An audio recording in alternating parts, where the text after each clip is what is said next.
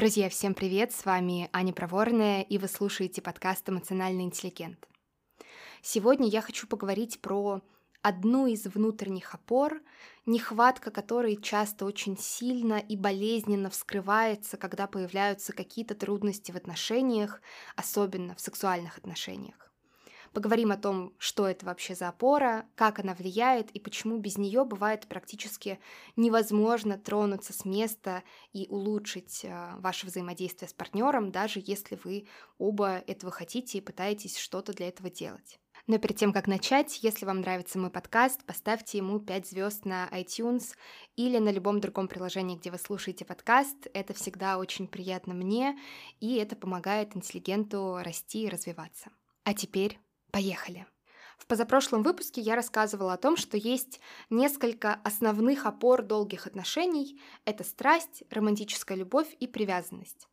При этом страсть и романтическая любовь — это скорее такие продукты гормонального коктейля, который у нас бурлит первое время, обычно это первые несколько месяцев — и в какой-то момент, по прошествии некоторого времени, у всех это происходит по-разному, страсть и романтическая любовь перестают существовать как что-то автоматическое, само собой происходящее и остается привязанность, но при этом а, также в том же выпуске я рассказывала о том, что есть еще четвертая опора, которая позволяет поддерживать отношения, трансформировать их, трансформировать, усиливать желание, интерес, влечение в них. И эта опора — это развитие себя, развитие своей личности, своего «я». И сегодня я, наконец, начинаю про эту тему больше говорить, и думаю, что следующие несколько выпусков тоже буду эти идеи же развивать. Есть несколько основных сфер, в которых пары чаще всего конфликтуют. Среди этих сфер есть э, деньги, дети, место жительства, родственники, отношения с родственниками. Но, на мой взгляд, тема, в которой больше всего боли, когда появляется какая-то проблема, это сексуальная сфера. И я думаю, так происходит потому, что именно в этой сфере наиболее ярко вскрывается то, что многие люди не в состоянии обладать собой. Что я имею в виду под этим словосочетанием «обладать собой»? В первую очередь это про то, чтобы знать, кто и какой ты в любой ситуации. Не терять себя, не терять это знание о себе, когда ситуация внешне меняется, и, например, твой партнер по каким-то своим причинам не готов в каждый момент времени отражать себе то, что ты ценный, ты важный, ты нужный, ты интересный, ты сексуальный, ты желанный, ты привлекательный, ты окей. И проблемы в эротической жизни влияют на нас таким образом, что мы либо выращиваем в себе эту опору и справляемся с трудной ситуацией, либо мы ее в себе не выращиваем и остаемся в отношениях, в которых нам не очень хорошо, либо мы просто выходим из отношений и вступаем в какие-то другие, в которых с большой вероятностью произойдет что-то очень похожее. Я сейчас опишу такой общий, но очень частый сценарий, который происходит в отношениях. Я думаю, многим из вас он тоже в том или ином виде может быть знаком. И в этом сценарии очень яркая проявляется нехватка вот этой опоры, и понятно, как именно эта нехватка на нас влияет. Давайте представим пару, в которой есть один человек с более высоким уровнем желания и второй с более низким уровнем желания. Что там чаще всего происходит? Партнер с большим желанием чувствует, что его не хотят, его отвергают, он не привлекательный, он не сексуальный, возможно, не нужный, нежеланный. Очень много чувств.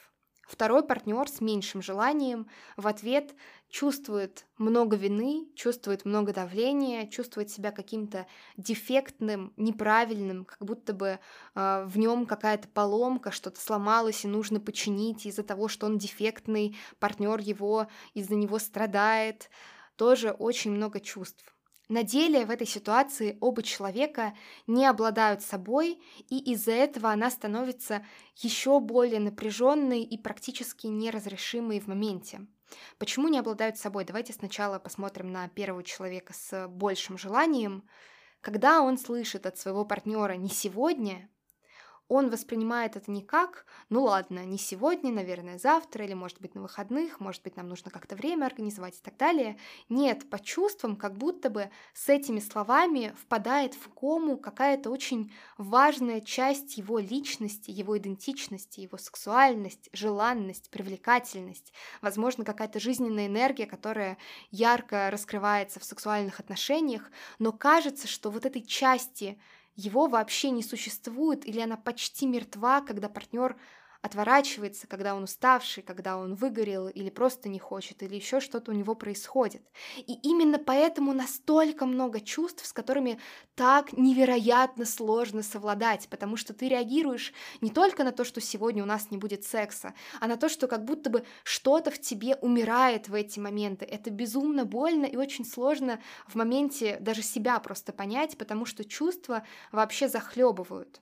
Второй партнер тоже не обладает собой в этой ситуации, потому что Здесь абсолютно нет никакой его вины и никакой его неправильности тоже нет. Не существует правильного или нормального уровня желаний, есть только большее и меньшее совпадение в этих уровнях в контексте одной конкретной пары, и все. Но несмотря на это, он чувствует себя каким-то провинившимся, дефектным, неправильным, и его восприятие себя зависит исключительно от того, какими глазами на него посмотрит его партнер. И есть очень простой принцип. Когда я не могу обладать собой, я пытаюсь обладать теми, кто находится рядом. И именно это здесь и происходит, потому что человек с большим желанием, он не обладает собой, но он пытается влиять, контролировать вот этого второго человека, своего партнера. А, либо это происходит с помощью слов напрямую, обвинения, когда он говорит, что с тобой что-то не так, у тебя какие-то проблемы, ты остыл, ты меня не хочешь, это все из-за твоих сложных отношений с родителями, еще что-то, либо не напрямую, через там обиды, а, игнорирование, когда человек отворачивается, не знаю, знаю, к стенке или уходит в другую комнату, дает понять своему партнеру, что с тобой что-то не так, и мне больно, потому что я не могу отразиться в тебе и увидеть себя таким, каким я могу и хочу себя принимать. Человек с меньшим желанием тоже скорее пытается обладать своим партнером, хоть это и менее очевидно, потому что делает он это чаще не через какие-то обвинения, а пытаясь быть удобным, извиняясь, пытаясь как-то стараться, работать над собой, показывать, что он пытается, правда, с собой что-то сделать, поднять свое желание, а, занимаясь сексом без желания, собственно, этого секса. То есть он пытается сделать все, что в его силах, чтобы снова получить возможность посмотреть в глаза своего партнера и увидеть в них, что с ним все окей. И что происходит дальше? Партнер с большим желанием продолжает требовать или настойчиво просить этого внимания, а партнер с меньшим желанием все меньше хочет, потому что он говорит себе, давай, ты обязан захотеть.